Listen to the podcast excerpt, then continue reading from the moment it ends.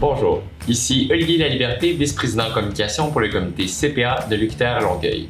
Bienvenue au podcast des Bas Merci à nos partenaires Mazar, Demerson Bone, Hardy Normand et Associés et EY.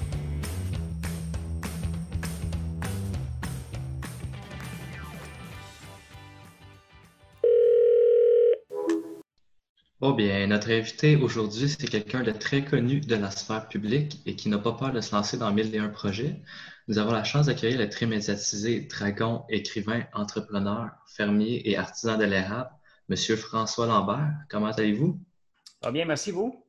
Ça va super bien, merci. Good. On pourrait commencer peut-être, euh, parce qu'on a vu comme quoi que vous aviez euh, des études en comptabilité. Oui. On pourrait euh, commencer par savoir quel genre d'étudiant vous étiez à l'époque. Un étudiant. Euh, euh, je suis dans une université, hein, là. ouais. Écoute, j'étais un bon. La, la réalité, c'est que j'avais j'ai toujours eu de la facilité dans les études. Euh, mais je suis incapable d'écouter un prof assis pendant trois heures. Il n'y avait pas d'Internet dans ce temps-là. Moi, j'ai fini l'école en 89. Et mm-hmm. euh, j'aurais été fou avec l'Internet aujourd'hui. J'aurais jamais, jamais, jamais écouté un professeur pendant trois heures, à moins qu'il soit dans une catégorie à part. Puis j'en ai eu un professeur dans une catégorie, catégorie à part. Il s'appelle Gilles Levasseur. Et ce professeur-là, il avait 29 ans, je pense. Il avait deux post-doctorats. Euh, il avait écrit un livre, un, pur génie, euh, que lui, il m'intéressait particulièrement. Donc, j'aurais pu prendre n'importe quel cours avec euh, cet homme-là. Et le, hasard a voulu que je le rencontre au Salon du Livre d'Ottawa. Et à un moment donné, je suis à Vancouver. Et euh, sans le savoir, c'est lui qui m'avait invité à donner une conférence à Vancouver. Donc, on s'était. Euh, il ne se souvenait plus de moi comme élève, mais, mais après ça, quand il m'a dit son nom, j'ai dit non, non, t'es un peu, tu étais prof à l'Université du Québec en Outaouais. Et donc, tu n'étais pas le meilleur des élèves au point de vue note, euh, mais euh, c'est tout simplement euh, mon TDAH qui était trop fort pour gagner contre les études. Mais j'ai toujours une facilité à l'école, tout le temps, tout le temps. OK. Pour poursuivre dans la lignée des études un peu, en quoi le titre de CPA, ben, ça vous a aidé dans votre carrière d'entrepreneur, puis dans, dans le fond, dans, la, dans bâtir de vos entreprises? Bien, à, vrai dire, je ne me suis pas rendu. Euh, moi, j'ai étudié en finance et économie. Et euh, après mon finance et économie, j'ai commencé à travailler au gouvernement fédéral avec des comptables. Et là, tout le monde était, dans ce temps-là, il y avait trois, trois, catégories de comptables. Il y avait les CA, CGA et CMA. Et tout le monde était CA. Et moi, j'étais l'économiste de la place et je me sentais diminué. Tu sais, quand tout le monde a un titre comptable, puis le plus mm-hmm. haut, en plus, dans ce temps-là, tu dis, bon, ben écoute, il faut que j'aille le chercher, ça n'a pas de sens. Au moins le CMA.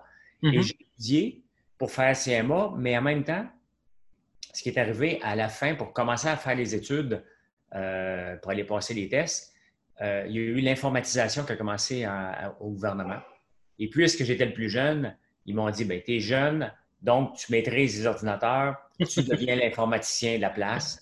Et euh, je suis devenu, j'ai switché ma carrière en informatique tout simplement parce que j'étais le plus jeune de groupe de personnes âgées. Et ça a été une révélation parce que j'ai adoré programmer euh, dans ma vie. Cependant, comment euh, le fait que j'étudie en comptabilité a pu m'aider comme homme d'affaires? Définitivement, parce que euh, je refuse de croire qu'un homme d'affaires ne peut pas maîtriser les chiffres. C'est la première chose à valider. C'est la première chose à voir euh, est-ce qu'on est rentable? Est-ce qu'on n'est pas rentable? C'est quoi nos marges? À quelle place qu'on peut s'améliorer?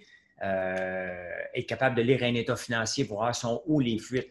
C'est quoi notre marge bénéficiaire brute? C'est quoi notre marge bénéficiaire nette? On a-tu des bénéfices non répartis? Comme, pour moi, un homme d'affaires qui n'a pas cette, maîtrise-là euh, a très peu de chances de réussir. Puis, l'école pour un entrepreneur, est-ce que c'est c'est souvent un long parcours, l'école, le, bac, la maîtrise, etc. Pour un entrepreneur, qu'est-ce que ça représente? Est-ce que c'est plus comme une limite? Est-ce qu'à un moment donné, il y a des compromis à faire là-dedans, sachant ben, que, sachant les Oui, mais on va toujours avoir l'exception de l'entrepreneur qui a à peine un secondaire 5. Mhm. Et on va avoir mhm. tendance à le glorifier énormément, cette personne-là. Cette personne-là, c'est l'exception de la place. Ce que ça donne, les études, peu importe les études dans lesquelles tu étudies, et moi, j'ai pu voir au cours de ma carrière, et je peux le voir juste dans les discussions, quelqu'un qui a un bac, quelqu'un qui a un deck. Euh, ça, ça, paraît, c'est pas bien ni mal. Mon point de vue, raisonnement, l'université, le fait qu'on se creuse la tête pendant quatre ans, le fait qu'on fait des études de cas, on est obligé de se meubler le cerveau et apprendre à réfléchir euh, pour réussir à résoudre un problème. Et pour moi, c'est à ça que ça sert. Tu peux faire un bac en, musique et devenir un très grand euh, entrepreneur. Pour moi, ça n'a pas de lien, mais je pense que le bac est assez essentiel pour apprendre à maîtriser la résolution de problèmes. Puis, tu sais, l'entrepreneur, il peut chercher parce que là, tu sais, la vraie, la, réalité, c'est qu'un entrepreneur, depuis qu'il est jeune, il veut être en affaires. Mm-hmm. Et là, lui, là, il cherche constamment la bonne idée. Puis à un moment donné, ça se peut qu'il l'ait pendant qu'il est au cégep, ça se peut qu'il l'ait pendant qu'il est à l'université, puis la tendance de vouloir tout abandonner est très, très, très, très mm-hmm. élevée. Et, mais il faut qu'il résiste à ça, à moins que ce soit l'idée du siècle. Sais, une pandémie qui arrive, puis une opportunité euh, immense qui vient de se créer euh, d'un projet durable. C'est certain que si quelqu'un, en ce moment, aurait lâché euh, l'université pour vendre du gel ou des masques, je lui dirais c'est temporaire. Mm-hmm. Donc, mais s'il y a une idée du siècle, il va avoir tendance à vouloir y aller. Mais pour moi, les études, j'ai dû résister plusieurs fois. Puis la réalité, c'est que j'ai fini les études à 21 ans et je me suis lancé en affaires à 33 ans. Je n'avais jamais encore trouvé l'idée du siècle qui, qui me permettait de dire c'est là-dedans que je vais passer les prochaines euh, années de ma vie. Un peu, euh, tu en avais parlé un peu, tu travaillais au début euh, dans un poste d'analyste au, gouvernement fédéral. Qu'est-ce qui t'a fait, dans le fond, t'a fait dire OK, je lâche ma job d'analyste fédéral qui est quand même, on s'entend, tu as une certaine sécurité d'emploi, je m'en vais me lancer en affaires, puis je donne le go, c'est là. Bien, c'était. Euh, il y a eu une étape entre ça. C'était. Écoute, c'est c'est bien ridicule pourquoi j'ai lâché le gouvernement. Euh, je venais de me séparer. Et ça me tentait plus de voir ma blonde avec son nouveau chum. c'est une très bonne raison, tant qu'à moi. Une très bonne raison. Et, euh, et, la réalité, c'est qu'elle était infirmière. Puis je ne voulais plus travailler dans la région d'Ottawa parce que c'était trop fonctionnaire. Et quand même que j'aurais quitté le gouvernement dans ce temps-là, j'aurais travaillé pour le gouvernement comme consultant les chances étaient de 95% que c'était mon sort. Donc, tant qu'à aller travailler euh, comme consultant au gouvernement, mais tant que j'étais avec elle, je restais au gouvernement. Quand on s'est séparés, c'était vraiment ça. Je la voyais tout le temps, mais je disais, OK, moi, je m'en vais à Montréal, je suis tanné de la voir. Euh, c'était supposé être la femme de ma vie. C'est pas la femme de ma vie. Bon, on s'en remet facilement, là, mais dans le temps, c'était euh, c'était la, la, femme de ma vie. Euh, et, en même temps, j'ai fait comme c'est le moment. Au lieu de m'apitoyer sur mon sort, ce que j'ai fait pendant un mois, j'ai fait je vais me servir de ça pour changer de carrière complètement, aller voir quelque chose de nouveau. J'avais quoi à perdre? J'ai 29 ans, 28 ans. Mm-hmm. J'ai quoi vraiment à perdre dans la vie? Je peux me retrouver une job comme ça. Puis la sécurité d'emploi, est-ce que c'est vraiment quelque chose que je recherche? La réalité, il y avait aussi que je venais d'avoir ma sécurité d'emploi depuis à peine quelques jours. Et pour moi, c'était un cadeau empoisonné parce que je me suis dit, si je m'assois là-dessus trop longtemps, je vais vouloir la garder toute ma vie, cette sécurité-là. Donc, j'ai eu deux éléments déclencheurs. Je suis parti à Montréal. Euh, j'ai eu une job comme programmeur et euh, j'ai fait un switch de carrière complètement. Donc, euh, ce qui a fait que j'ai quitté le gouvernement, c'était vraiment deux éléments, une peine d'amour et un désir de changer d'environnement, de travail pour éventuellement me lancer en affaires. Je ne savais pas encore dans quoi, je ne savais pas avec qui, je ne savais pas c'était quoi pour être mon parcours, mais j'avais besoin d'aller apprendre quelque chose de nouveau pour élargir mon champ de compétences pour dire quand je vais être en affaires, je vais toucher un petit peu à tout, puis je vais savoir qu'est-ce que j'aime en fond, dans le fond. Justement, euh, par champ de compétences, est-ce qu'on pourrait intégrer un peu le sport là-dedans, sachant que vous êtes un, quand même assez sportif là, avec des marathons et tout? C'est quoi la place du sport, mettons, pour euh, un entrepreneur se garder en forme et tout? Bien, c'est pas juste se garder en forme. La, réalité, c'est l'alimentation et le sport doivent faire partie euh, de l'entrepreneur, selon moi. On, on fait des longues journées. OK? Mm-hmm. Regardez, hier, je vais vous donner un exemple. Je me suis levé à 4 heures du matin j'ai fait de la route, j'étais allé faire de la radio à Montréal, j'ai été livré quelque part, j'ai eu un meeting, je suis revenu ici à 7 heures le soir. Il manquait des employés. Euh, j'ai pas mangé encore, ça fait 24 heures que je n'ai pas mangé. Euh, il faut que je me retape encore jusqu'à 1 heure du matin pour relancer le camion sur la route pour que Jonathan euh, puisse partir sur la route ce matin. Euh, je, jeûne régulièrement. Le jeûne, pour moi, est aussi une façon d'être en forme. Et pour moi, le sport est un moment quand la soupape est sur le bord d'exploser. Je me dis, OK, le gars, je vais aller courir, je vais aller nager, je vais aller changer mes idées parce que moi, être agressif. Pas agressif. Inutile, agressif dans les paroles, impatience. Et pour moi, le sport est une, une, une soupape pour tout relâcher ça et remettre un, reset. Et pour moi, c'était la course qui était mm-hmm. ça. Mais cependant, euh, je mets en, garde les entrepreneurs qui veulent faire des Ironman, qui veulent se lancer dans quelque chose d'aussi intense. Je lui dis, tout ce temps-là que tu passes, ton 7-8 heures euh, presque par jour que tu vas passer à t'entraîner, ce ne sera pas le temps que tu vas passer à développer ton entreprise. Ça prend une balance. Mais mm-hmm. l'entreprise doit toujours gagner, tout le temps, tout le temps. Un peu pour continuer dans la même veine, comment vous arrivez à structurer, dans le fond, vos journées, à avoir du temps pour vous, si vous mettez un peu de l'avant, justement, l'entreprise, comment vous arrivez à jongler avec toute l'entreprise, euh, la famille, euh, puis après ça aussi de trouver un peu de temps pour vous. Si, vous vous levez à 4 heures du matin, tu as dormi deux heures la veille, faire du sport, c'est pas nécessairement euh, facile. Non, mais la réalité, c'est que je fonctionne très bien avec 4 heures de sommeil. C'est pas une qualité, c'est pas un défaut, c'est, un, gène que j'ai probablement parce qu'il y a des études qui ont, prouvé qu'il y en a qui ont un gène qui. Euh, la réalité, c'est que c'est pas nouveau. J'ai tout le temps peu dormi euh, toute ma vie. Donc, mm-hmm. j'ai 53 ans, puis le monde dit ah, tu devrais dormir plus. Ben oui, c'est ça, c'est vrai. Mais, mais c'est ça qui est ça. Donc, je vis euh, avec, ça. La réalité, c'est d'organiser nos journées. La réalité, c'est qu'on peut avoir des journées extrêmement occupées ou on peut avoir des journées extrêmement productives. La différence, c'est qu'on se fasse un plan. Si on ne fait pas de plan, la journée va être très occupée, mais on ne saura pas si ça a été productif. Moi, je sais que mes journées sont, sont productives ou occupées. Si je décide de rien marquer et de ne pas me donner d'objectif, je vais me réveiller le soir, là, je vais parler au téléphone, je vais aller avoir été sur Facebook, je vais avoir été glandé à gauche, et aller jaser, puis c'est correct aussi. Mais je ne pourrais pas l'appeler une journée productive. Et moi, j'aime que mes journées soient productives. Je fais ci, je fais ça, puis entre-temps, il y a toutes, sortes de mille problèmes qui se présentent. Une machine qui saute, euh, mm-hmm. un manque d'électricité, un employé qui ne se présente pas. Donc, tu dois jongler avec ça qui sont des irritants majeurs. Euh, hier, quand je, je donne un exemple, hier, quand je suis arrivé ici, Jonathan devait partir à 7 heures avec le camion plein de, de pour, faire de la route. Les employés sont partis, ils l'ont laissé tout seul. On a fini toutes les deux à 1h30 du matin. OK? Mon degré d'impatience était intense, mais qu'est-ce que vous voulez que je fasse? J'ai promis au Maxi que j'étais pour leur livrer ça avant mercredi. On a fait un plan. Il faut partir le samedi matin. On n'a pas le choix. Donc, c'est sûr que je ne suis pas de bonne humeur, euh, mais je dois le faire. Et je l'ai fait savoir à tout le monde aujourd'hui que je n'étais pas de bonne humeur. Ben, c'est normal aussi. exact, oui. Puis, euh, qu'est-ce que vous pouvez euh, donner comme truc pour justement, mettons, des gens comme nous, pour aller chercher une certaine structure dans le genre, euh, que moi j'ai besoin de plus de sommeil, être capable d'accomplir autant de choses dans une journée, comment je pourrais faire, mettons?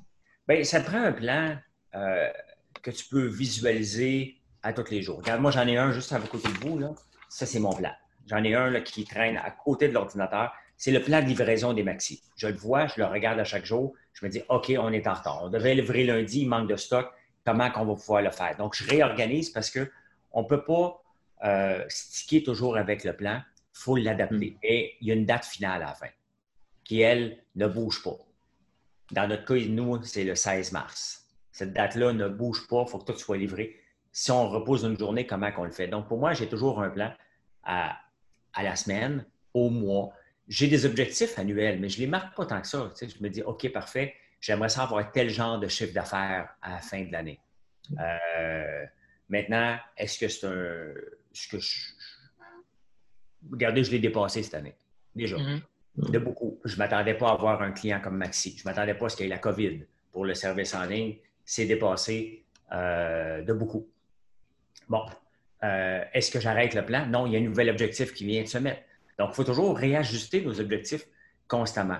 Euh, le dimanche, pour moi, est la journée parfaite pour regarder la semaine. Quel genre de semaine qu'on a le goût d'avoir? Comment on va l'organiser? Est-ce qu'on a le goût de travailler beaucoup? Est-ce qu'on a le goût d'avoir plus de temps libre? Parce qu'on a le droit aussi. Là. On n'est pas dans une prison pour travailler. On peut très bien dire cette semaine, je me réserve mardi après-midi, je m'en vais jouer au golf, je m'en vais faire du vélo, je m'en vais prendre un café avec des amis et c'est bien parfait. On doit le planifier parce qu'il y a des choses qui doivent bouger. on ne peut pas toujours repousser, même comme entrepreneur, je ne peux pas toujours pousser, mais tu vas faire ci aux autres, tu vas faire ça. On a des tâches à faire aussi qu'on euh, est responsable de faire. On le met dans le plan et on s'organise en conséquence. La réalité, c'est qu'on a besoin de sommeil. Mm-hmm. Si tu as besoin de 8 heures de sommeil et tu essaies de combattre ça, tu ne seras pas fonctionnel, tu vas être irritable, et il ne sera pas aussi organisé. Moi, j'ai besoin de 4 heures. C'est sûr qu'à l'occasion, je dors 6 heures. Là. les grosses nuits, c'est 6 heures. Un matin, j'ai fait la terrasse matinée. je me suis couché à 2 heures. Je n'avais pas mis mon cadran. Et à 6 heures, je suis réveillé en maudit. J'aurais aimé, me réveiller à 9 heures et dire Oh yes! J'avais rien planifié aujourd'hui, rien d'urgent. Euh, et c'est ce que j'aime pour les week-ends. Pour pas devenir fou à un moment donné, moi, pour moi, les week-ends sont là pour prendre de l'avance, pas récupérer du retard. Si je récupère du retard, venez pas me parler le samedi, je suis en maudit. Euh, c'est correct aussi d'avoir du temps pour soi. J'ai le goût d'écouter un film, c'est ce que je vais faire tantôt. Euh, de, me réserver du temps pour juste rien foutre. Tu sais, juste, je vais aller nager un peu, parfait. Je vais prendre on va aller prendre une marche, parfait, juste. Et ça, c'est important d'avoir ces moments-là, d'aller faire du sport, d'aller jaser avec des amis. Euh, il faut les réserver, ces moments-là. On ne peut pas toujours avoir les pédales au fond. Je ne l'ai pas, la pédale au fond non plus. Et j'ai mes moments aussi où ce que je me dis, hey, ça donne quoi de faire tout ça? Pourquoi je fais tout ça? J'étais-tu obligé? Ça dure quelques heures, puis le lendemain, tu dis, you bet que je suis obligé, on a du fond en maudit. Et c'est comme ça constamment. Ça serait quoi la motivation euh, derrière tout ça, dans le fond? Euh, je ne l'ai jamais trouvé, ma motivation. Ça, c'est une bonne question. Euh, c'est quoi la motivation? Est-ce que c'est d'être parmi les plus. Dans, chaque fois qu'on fait quelque chose, est-ce que c'est d'être. Il faut se mettre un objectif. Quand on a fait les centres d'appel, bon, on voulait être les plus grands centres d'appel au Canada. On l'a eu, on a une offre d'achat, on l'a vendu. Là, je suis dans le business de friandises à l'érable et c'est un accident de parcours. Maintenant, je suis condamné à grandir. J'ai une équipe, je ne peux pas rester à la même grosseur, je ne serai pas rentable. Donc, mhm. là, je suis condamné à grandir à la vitesse grand V. Donc, c'est quoi mon objectif? La réalité, c'est d'être parmi les plus grands manufacturiers de popcorn en Amérique du Nord. Maintenant, mhm. est-ce que je vais me rendre jusque-là? Il ne faut pas oublier que ma mission est d'utiliser le sirop d'érable dans mes produits. Donc, ça reste ma mission et ça se peut que je fasse des popcorn et des friandises sans érable, mais le core business qui va être marketé, maintenant, il va falloir se revoir dans cinq ans. Est-ce que j'ai réalisé cet objectif-là? Je me suis rendu jusqu'où?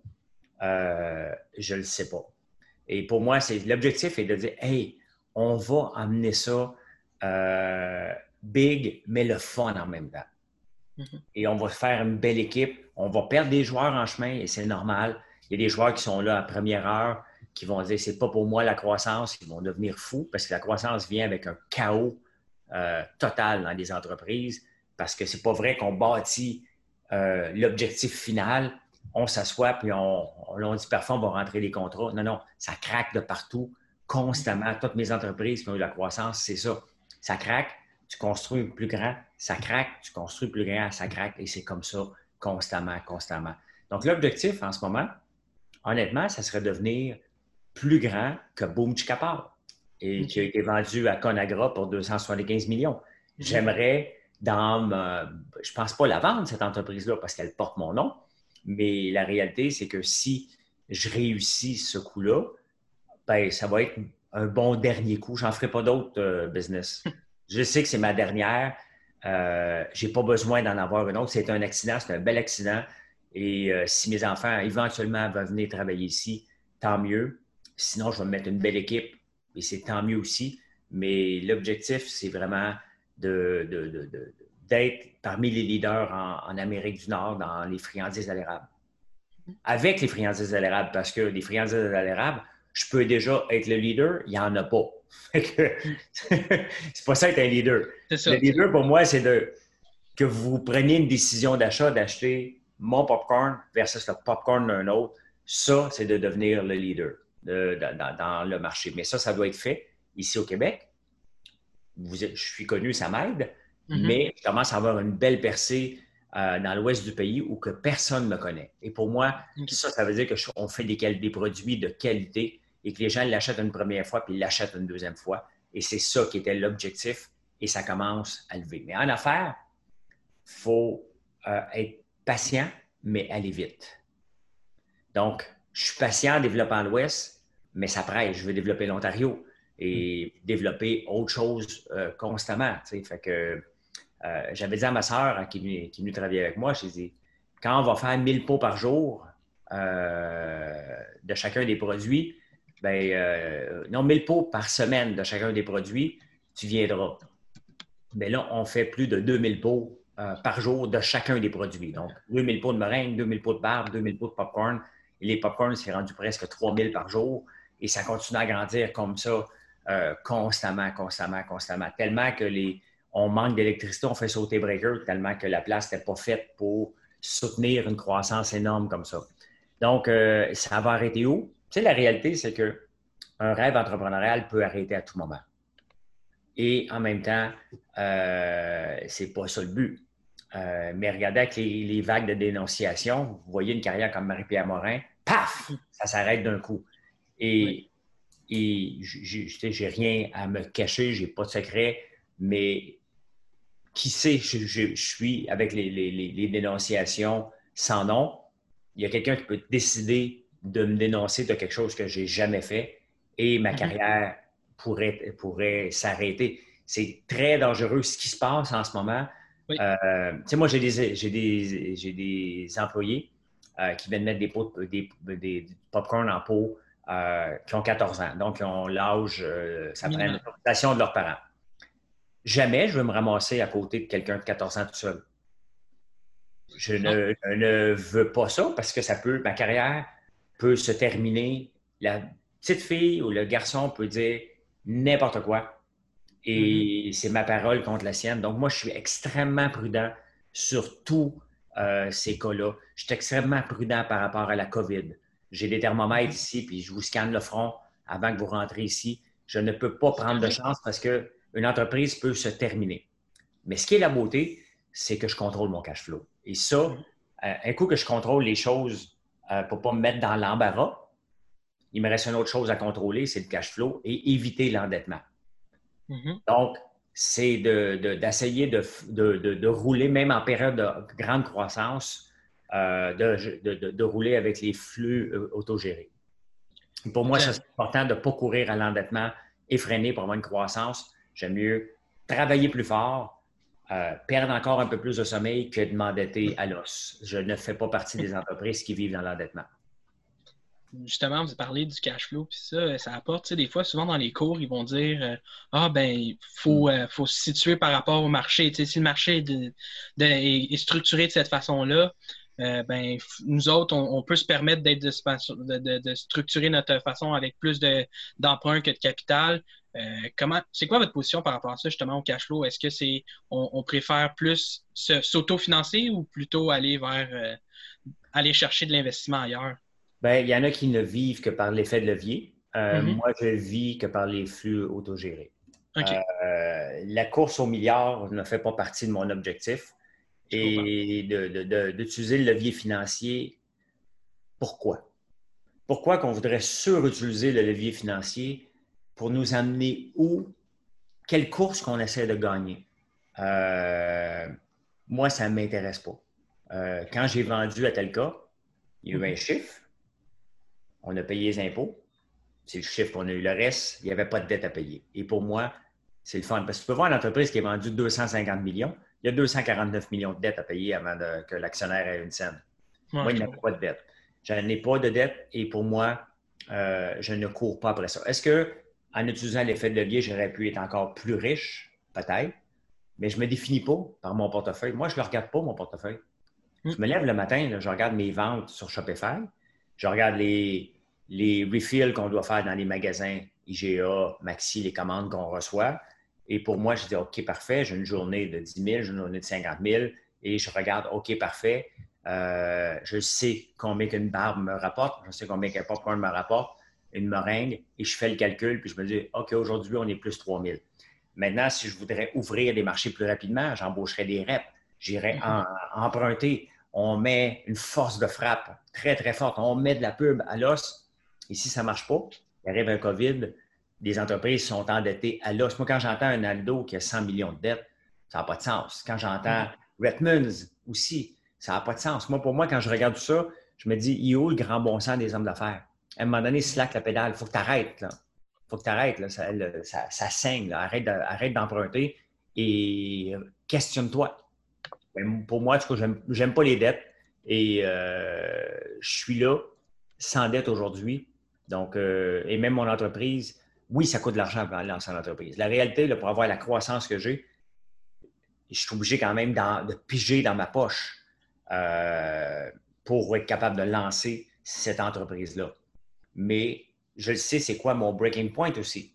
Mm-hmm. Donc, c'est pour ça que c'est une course d'aller chercher rapidement un autre gros client comme Maxi pour après ça dire OK, parfait, là, je commence à faire de l'argent et les fonds que j'ai mis dans l'entreprise vont me revenir maintenant.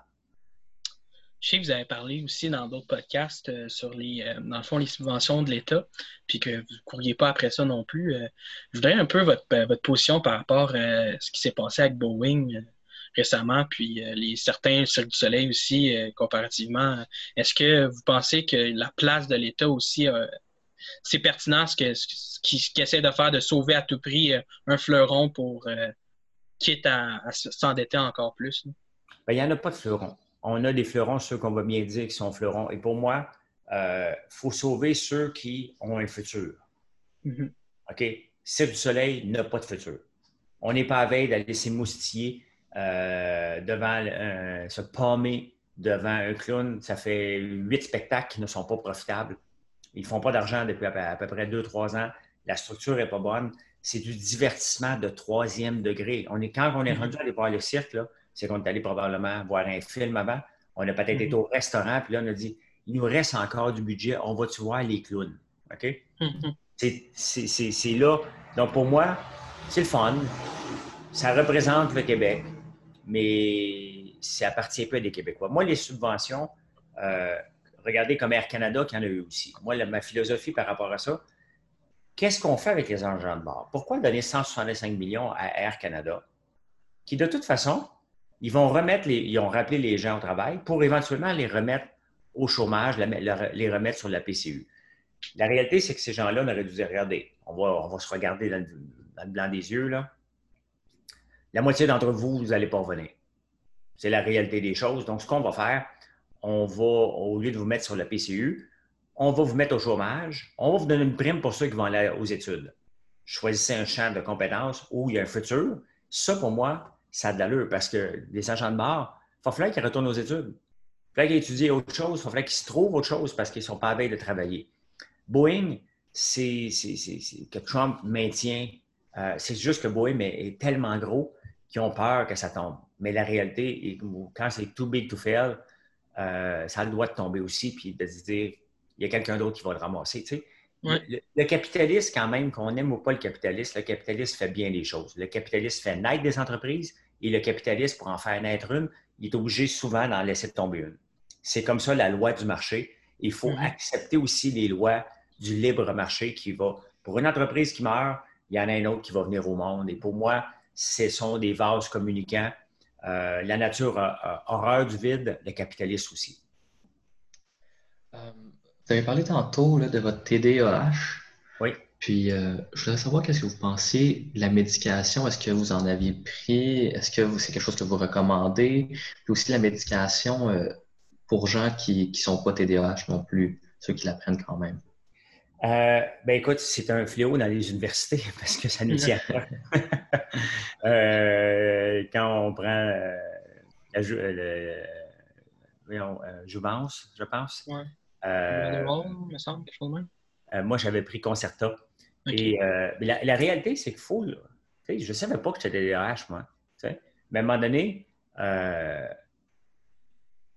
après plusieurs personnes me disent François, tu as tel trait, tu as tel trait, tu as tel trait. J'ai fait comme. Ils peuvent pas être tous euh, des patates, là. Ah, ça peut pas tout être fou. Hein? Non, fait que j'ai j'ai décidé d'aller passer un test neuropsychologique. Ça coûte 1800 pièces Et je me suis dit, m'en aller voir, m'en aller chercher un, un- un snapshot de ce qui se passe dans ma tête euh, Mhm. par rapport à ma vie, la, la- la vision que les gens ont de moi que je ne vois pas.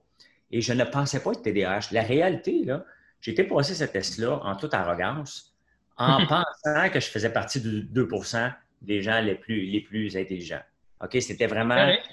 Parce que les TDA, on a souvent une capacité d'apprentissage. Quand on aime quelque chose, on l'aime beaucoup, puis notre capacité d'apprentissage est supérieure à la moyenne. Mhm. Quand on n'aime pas quelque chose, notre capacité d'apprentissage, elle est nulle. OK? Sauf qu'on ne se met pas dans ces situations-là, on ne le fait pas. Donc, c'est pour ça qu'on a tendance à briller parmi les autres parce qu'on choisit des situations qui vont nous passionner, sinon on n'est pas capable de le faire. Mhm. Euh, quand j'ai su que je l'étais, j'ai fait comme Ah, OK. Donc, c'est pour ça que je m'endors dans les meetings. Quand c'est pas moi qui parle ou que c'est plate, ben, je tombe endormi. Euh, je pensais que c'était un problème parce que je mangeais avant les meetings, c'était pas ça. Hmm. Donc, un coup, tu le sais, tu fais OK, je ne me mettrai pas dans telle situation ou telle situation, mais je vais prendre du concerto. Et pour moi, le concerto m'a comme knocké. Et c'était pas moi. Donc, j'ai arrêté de prendre ça euh, et je suis revenu à faire un peu plus de sport pour compenser. J'ai euh, changé mon alimentation. J'ai commencé à faire des jeûnes intermittents. J'ai commencé à faire des jeûnes complets euh, une fois par mois. Et pour moi, tout ça ramène mon focus énormément. Je suis bien plus focusé depuis que je mange euh, dans des windows de 6 heures par jour ou tout simplement pas pendant deux jours par mois, trois jours par mois maintenant. Euh, on va reparler un petit peu d'un sujet que vous avez abordé plus tôt par rapport justement au, au risque d'être médiatisé, puis surtout avec les dénonciations qu'il y a eu dans ces temps-ci.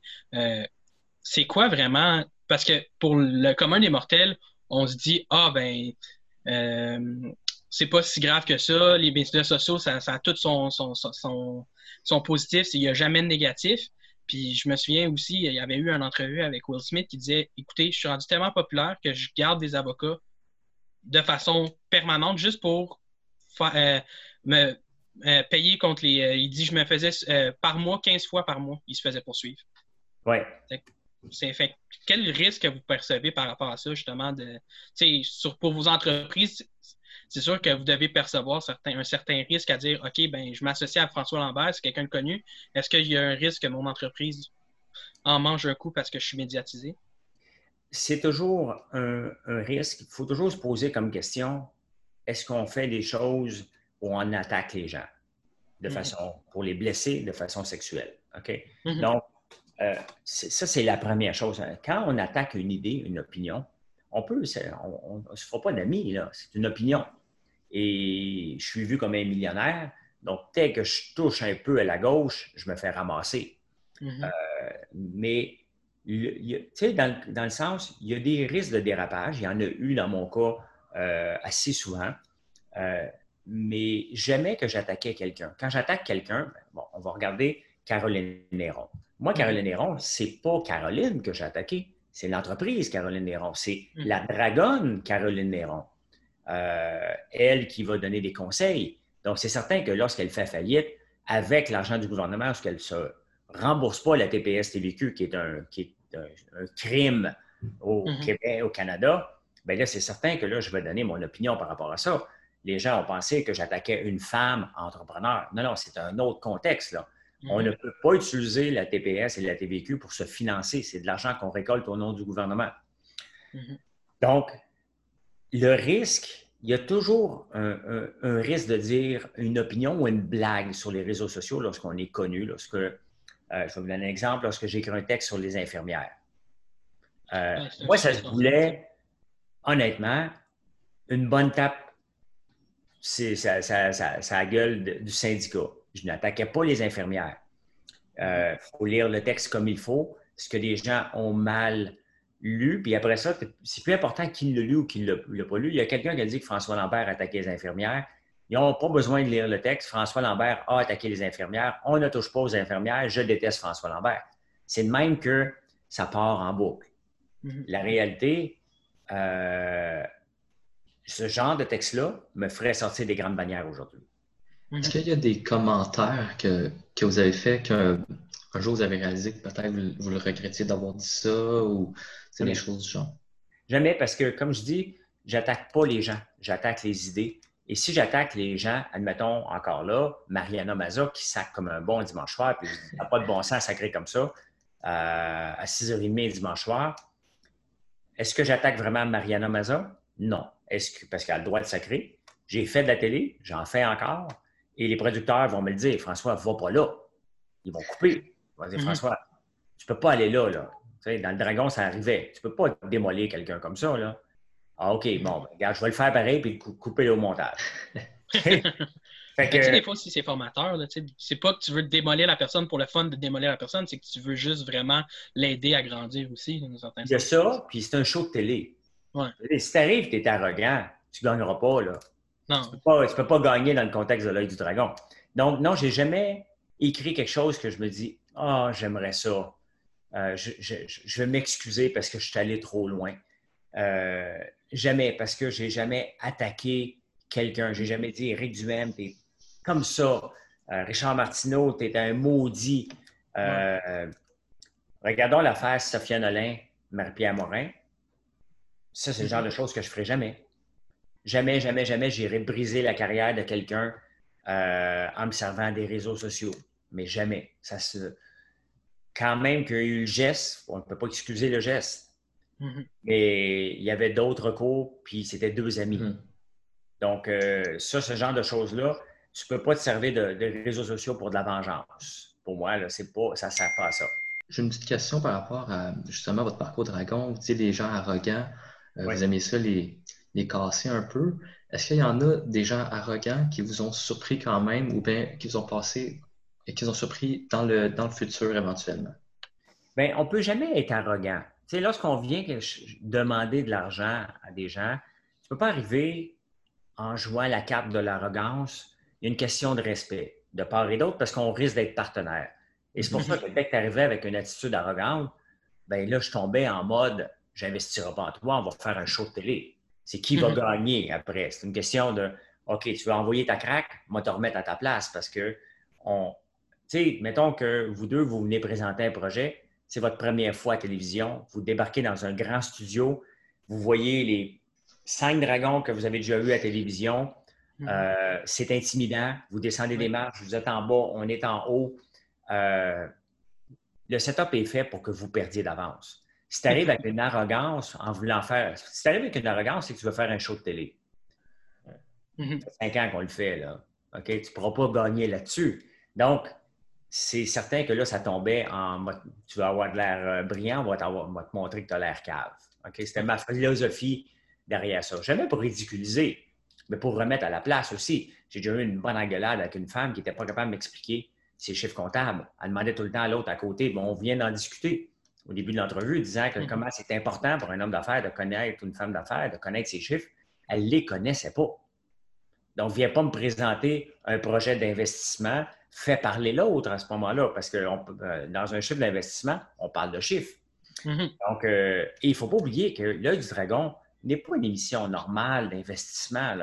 C'est un show de télé. Un show de télé pour faire sortir le meilleur de vous, le côté motif euh, des gens. Pourquoi vous vous êtes lancé en affaires? On veut le savoir, cette histoire-là. Mm-hmm. C'est ça qui fait vendre, c'est ça qui attire des codes d'écoute. Et c'est à nous d'aller le chercher. et pour moi, je m'assurais tout le temps moi, j'avais la, tête de dire qu'il faut faire un show avec ce qu'on a. Il faut mhm. qu'à la fin de ça, là, que la personne, si c'est une bonne personne, on va la mettre en valeur pour qu'elle fasse des ventes en, quantité industrielle, puis c'est bien correct. S'il est venu pour essayer de nous montrer que c'était lui le boss, on va lui montrer c'est qui le boss. Ben, à la fin, il y en a qui ont gagné là-dedans. que, je me suis fait ramasser à un moment donné par un entrepreneur et euh, ben, la beauté, c'est qu'il me ramassé avec une phrase assassine que je n'ai pas été capable de répondre, mais il n'est plus en affaire aujourd'hui. sais. Et regarde, euh, il y a une compagnie qui est venue nous voir la première année, cartouche certifiée. Et cette Mhm. semaine, j'ai cherché une cartouche spéciale pour une imprimante spéciale. Ah, il me dit, ben, c'est une HP 45, puis regarde, je peux t'envoyer ça pas mal moins cher. Tu as vu, François, si tu avais investi, tu avais été moins gourmand avec moi en 2012, quand je t'ai demandé 10% d'entreprise, tu en voulais 20, ben, ça- tu connaîtrais les prix des têtes d'imprimantes. Donc, tu sais, pour moi, il était, il est encore en affaires, cartouche certifiée, après 10 ans. Mhm. Ça faisait deux ans, ça fait 12 ans qu'il est en affaires. Donc, euh, tu sais, on, on reste en contact. La plupart des gens qui sont venus euh, au Dragon, il y en a qui sont des amis. Euh, fait que, C'était pas juste le but de démolir, c'était de faire un show de télé, autant avec les autres dragons. Si on pouvait faire de la surenchère, se picosser. Pour moi, c'était ça, c'était un show de télé. Et je pensais tout le temps en show de télé. un peu pour rester dans la même veine que les, dans l'œil du dragon, euh, souvent, ils vont vous. euh, ce qu'ils font, c'est qu'ils vont catégoriser les dragons, puis ils vont vous coincer dans un rôle. Est-ce que vous avez senti ça un peu ou euh, Non. Non, non, moi, je, je, le savais quand j'avais étudié les dragons avant. Il ne faut pas oublier que les dragons n'existaient pas hein, ici. Non, c'est ça. En 2012, donc j'ai regardé les Dragon's Den, j'ai regardé ce qui se passait en, Angleterre. Euh, j'avais- J'en avais regardé beaucoup et pour moi, j'ai fait comme je pense que je vais être dans ces eaux-là. Et pour moi, dans le Canada anglais, c'est un peu comme. euh, Kevin euh, Leary. pas Kevin, parce que Kevin, il est mesquin. Puis je suis pas Ouais, ouais, non, moi, dans la vie. Euh, un peu Robert Derchavec, mais en même temps, le, le direct de Kevin sans la méchanceté de Kevin. Et j'étais comme entre, euh, en- entre les deux. Mhm. Euh, j'étais un peu comme celui qui mesure 6 pieds 5 au Dragon's Den de UK, j'oublie son nom. Ah, moi aussi. Mais je, je- me voyais là. Donc, pour moi, je me suis dit, OK, parfait. Donc, le genre de, dans le casting, le genre de réponse que je vais faire, ça va ressembler à ça. Et, et je voulais me démarquer parce qu'il faut se différencier. Euh, et je me suis dit, moi, je vais répondre de cette façon-là, un peu direct, un peu baveuse, mais sans, sans devenir insultant. Mhm. Et, euh, mais c'est moi aussi dans la vraie vie. Là. Mais dans la vraie vie, si tu viens me présenter un projet, euh, je ne suis pas obligé de rajouter de la crème pour un show de télé. Là. non, c'est ça. Je vais juste te dire, regarde, ça ne m'intéresse pas. Là. Mais Mhm. si c'est un show de télé, je rajoute de la crème. Là. Tu sais, c'est, c'est- Faut, faut que le téléspectateur dise Qu'est-ce que François va aller dire? Non, non, il ne va pas aller dire. oh non, il l'a dit. C'était ça qui était le but. Parlez-nous un peu. jamais, on m'a jamais demandé d'aller dans un. La seule fois, la première année, un, le- un des producteurs, il y avait une chicane qui se bâtissait entre moi et Normand Legault, euh, l'ancien grand maître d'œuvre de la Formule 1. Il était Ouais. dragon. Et il me picosse, mais sérieux, là. C'était pas du picossage, c'était François ta gueule, genre, là, tu sais. et là, le producteur me dit François, tu te laisseras pas faire de même, tu sais. à l'oreillette. Et là, ben, il a bien raison. Fait que je décide de le ramasser, Normand Legault, mais solide. Et là, il me ramasse. Puis là, le producteur me dit OK, François, euh, on va arrêter ça. J'ai fait comme fuck off. All out. on réglerait ça. On s'est chicané après le, le- le show. Puis après ça, on est devenus des grands amis. Mhm. Euh, ça, j'avais été craqué. Euh, J'étais déjà craqué pour aller le déstabiliser. Qui, il- dans ce temps-là, Normand voulait montrer que c'était lui qui était le boss du plateau parce qu'il a toujours été habitué de dominer partout ce qu'il allait. C'était Monsieur Legault. Mhm. une personne qui prend de la place. Il voulait se montrer qu'il était le boss des dragons. Mhm. Puis moi, j'ai- je voulais lui montrer j'ai un siège comme toi. J'ai Mhm. pas un demi-siège. Tu n'as pas le siège du roi. On est tous égaux ici, puis je vais te casser. Donc, c'est une question de pouvoir. Et, euh, mais autrement, non. euh, jamais, jamais, on m'a dit François, va là. C'est moi souvent qui allais là, puis il me dit Hey, François, c'est un petit peu, t'es un petit peu élevé, ça. Là, là. Relax un peu. Là, tu coupes au montage. Moi, je vous donne du jus, arrangez-vous avec ça, mais jamais dans, dans l'insulte. Jamais dans l'insulte. Je l'ai fait une fois. Mais le gars, il, le gars, il me rentrait en dessous de la peau. Tu sais, Tu sais, quand tu dis under your skin, là, il Ouais, était- ouais, ouais. le chimie passait pas, puis il m'appelait Frank en plus tout le temps. Oh non. Hey, salut Frank, puis euh, bonjour Monsieur Frigon. Hey Frank, comment ça va? Moi, c'est JP. Tout, tout- tout- tout était mauvais, puis ça me tapait ses nerfs. Fait que là, à un moment donné, j'ai fait comme toi, m'a te ramasser mon maudit. fait que euh, j'avais été trop loin cette fois-là. On- mais ils l'ont pas montré, ils ont coupé complètement ce, ce pitch-là. Puis, euh, dans le fond, ça, dans le fond, euh, vous êtes quelqu'un d'un un leader, dans le fond, qu'on pourrait appeler. Vous, aimez ça amener les choses dans la direction un peu que vous pensez. Et puis, c'est quoi selon vous qui fait un bon leader? Puis un bon leader au quotidien, est-ce que c'est naturel et est-ce que ça s'apprend? Euh, le management s'apprend. On peut mm-hmm. apprendre à devenir un bon manager à l'école. C'est à ça que ça sert à l'école, apprendre des techniques de management. Apprendre des techniques de leadership, euh, je pense qu'on l'a ou on ne l'a pas. Ça peut s'apprendre, bien entendu, on peut dire OK, il faut que tu montres par l'exemple. Mais si je suis obligé de te montrer que tu, un leader doit montrer l'exemple, on part de loin, là. OK? Mm-hmm. Euh, il y a des leaders qui vont crier. C'est pas un leader, ça, c'est de la peur. Euh, moi, pour moi, le leader, c'est tu sais comment ça marche, le leadership, c'est très, très simple pour un employé. L'employé vient travailler chez vous au début. Peut-être qu'il te connaît, peut-être qu'il ne te connaît pas. OK? Il vient et il, te respecte. Mm-hmm.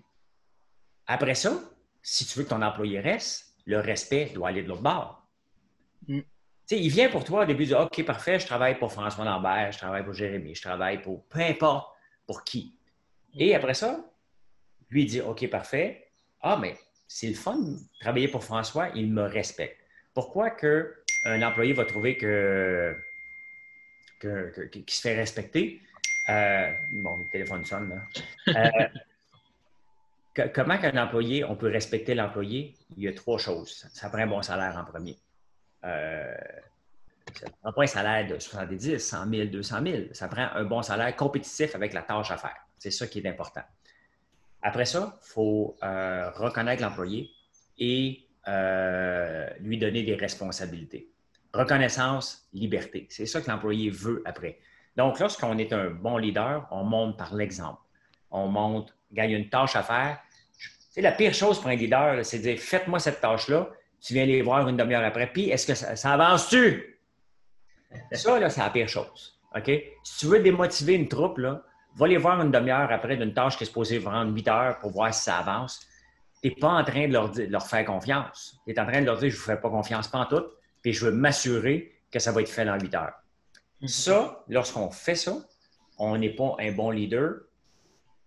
On s'assure que les gens ne prendront pas de responsabilité en faisant ça. Donc, jamais ils vont apprendre. On ne les apprend pas à prendre des, des, des, euh, de la liberté, des, euh, des, initiatives. Des initiatives, merci. Euh, donc, le leadership, pour moi, c'est d'être capable de convaincre les gens, convaincre les gens avec le bon ton de la parole. À quel moment qu'on doit dire, hey, il faut que ça avance. À quel moment qu'on dit, hey, la gang, on y va par là, venez-vous-en, je m'en vais là. Il faut que tu le fasses avec passion, que tu leur montres le chemin. Et c'est ça. Regardez avec des chevaux. Les chevaux, là, euh, il a beau être plus gros que toi, il veut que tu sois le leader. Si tu as peur sur le cheval, le cheval va avoir peur. Si tu montres que tu as confiance puis que le trou d'eau, tu ne euh, te fait pas peur, le cheval va passer au travers le trou d'eau. Mais il faut faire des fois que tu débarques du cheval, que tu marches devant avec lui, que tu passes dans le trou d'eau toi-même, tu montes, garde, euh, je vais te le montrer, puis le cheval, après ça, va le faire. C'est ça, être un leader, d'être devant. Parce qu'on peut être derrière puis pousser les gens. J'aime mieux être en avant pour dire Hey, venez avec moi. Puis, je suis un nageur et c'est ce que je fais régulièrement à la natation je me mets le premier dans le couloir, puis je dis à ma gang, venez-vous-en matin, c'est moi qui vous amène. Donc, euh, si je ne suis pas capable de l'aider ce matin-là, je me tasse, puis il y a quelqu'un d'autre qui va prendre le relais. Mais si je suis en forme, on va dire, let's go, je vous emmène plus loin, puis on va se dépasser, puis on va s'encourager, on va se picosser. Mais à la fin, il faut être meilleur que ce qu'on était quand on est arrivé. Pour moi, c'est ça un leader. Euh, pour ramener un nouveau point aussi, euh, plus euh, d'une autre idée, là, je sais que maintenant, tu as, tes produits de l'érable, tu as, une ferme. Est-ce que tu peux nous parler un peu de comment tu es arrivé à aller, à, aller vers le milieu qui est un peu plus rural quand tu es parti d'un milieu qui était quand même assez technologique? On parle de deux milieux quand même assez opposés. Bien, la réalité, c'est que je viens d'une ferme. et bon, je suis parti il y a très longtemps. Puis, depuis dix ans, j'avais une, maison de campagne. Mm-hmm. Mais pour moi, euh, faire ce que je fais là, je suis encore dans les technologies. J'ai ma boutique en ligne, euh, le, commerce électronique, faire des pubs, comment attirer les gens, comment écrire des statuts. Euh, si vous me suivez sur Facebook, je suis, mes, vidéos ont changé, ma, ont fait exploser mes ventes, tout simplement. Mm-hmm. si ça ne marchait pas, mes vidéos, je n'en ferais pas deux, deux par jour. Hein. Donc, je me considère encore très technologique par rapport à tous les outils que j'utilise disponibles pour attirer la clientèle chez moi. La clientèle, elle est là. Elle a le choix d'aller à gauche ou à droite. Il faut que je dise Hey, viens passer un petit peu de temps sur ma page. Viens voir ce que je fais. Et grâce à ça, grâce à mes vidéos, il y a un moment donné, quelqu'un chez Maxi qui a vu ça, j'ai contacté le VP, il a dit à sa femme Hey, je viens d'avoir une présentation de François Lambert, l'ex-dragon. Sa femme, il dit Ben oui, c'est les vidéos que j'écoute matin et soir, que je sais tout le temps de venir écouter, c'est super intéressant. Une heure après, il me, con- il me convoque, on veut te rencontrer lundi. Mardi, j'ai un contrat de 115 114 maxi. Euh, donc, est-ce que je me considère moins technologique qu'avant? Pas du tout, à part que je ne suis pas programmeur, mais Ouais. j'utilise chacune euh, des fonctionnalités disponibles des réseaux sociaux. Je regarde ça de façon euh, méthodique. À chaque jour, chaque soir, je regarde chaque vidéo, pourquoi elle a marché, qui a marché, qui qui l'a lu, des femmes, des hommes, quelle, quelle tranche d'âge. Quand je fais une pub, je fais la même chose. Donc, pour moi, je me considère encore très technologique. Euh, j'ai fait changer l'Internet pour être capable de- de- de- de la faire lever. Et après ça, c'est juste du marketing. On fait un bon produit. Il faut que le produit soit bon à la base. Et après ça, on fait du marketing. Du marketing qui coûte zéro en racontant des histoires. Donc, c'était pas prévu que je vienne à la campagne, Mhm. et- et- mais j'ai du fun. Ouais. Pas tous les jours, je suis pas un jovialiste, là, Ouais, mais j'ai du fun. Et pour moi, euh, c'est un c'est pas un retour aux sources, c'est une étape peut-être vers ailleurs. C'est certain que si je veux dominer l'Amérique du Nord, je ne pourrais pas toujours faire ça d'ici. Ça se peut, un j'aille ouvrir une branche aux États-Unis pour en faire des produits de là-bas. Euh, rien n'est déterminé, mais pour moi, c'est d'utiliser la technologie. Il y en a qui se plaignent des GAFA. Mhm. Moi, j'utilise les GAFA. Je vends sur Amazon.ca. J'ai commencé à vendre la semaine passée sur Amazon.com. Je Mhm. veux aller chez Walmart, vendre en ligne. Je vais travailler avec Costco aussi. Donc, moi, j'utilise tous les grands euh, pour les, Ils ont une plateforme. Ben, je vais aller Mhm. sur cette plateforme-là pour aller chercher le maximum de clients. Sont où les clients? Je n'essaie pas, moi, d'inventer des clients. Ils sont là. C'est à moi d'aller les chercher, de les attirer. Et en écrivant des textes, en faisant des vidéos, en parlant de trucs d'abeilles, comment éduquer les gens, des petits, des petits vidéos sur la ferme. Donc, j'utilise toute la technologie à chaque jour pour euh, s'assurer que les gens sont tout le temps présents sur ma page. Euh, et bon, à la fin, on fait du popcorn. C'est c'est pas. c'est- C'est c'est extrêmement complexe. Ah, On maîtrise, un coup qu'on maîtrise la recette de faire du popcorn à l'érable, qui est extrême. Ça a pris cinq mois de gossage. Ah, Cinq c'est sûr, mois tu sais, là, tu sais. Mais, euh, mais c'est d'utiliser tous les outils disponibles. Et euh, je me considère autant technologique aujourd'hui que je l'étais dans mes autres entreprises. Merci beaucoup d'avoir visionné cet épisode du podcast de Bob Brun. N'hésitez pas à partager en grand nombre ou à laisser un commentaire. De plus, si vous êtes ou connaissez quelqu'un qui veut participer à nos podcasts, vous pouvez nous écrire à l'adresse juste ici. Merci. Merci à nos partenaires Mazar, Demerson Hardy Normand et Associés et EY.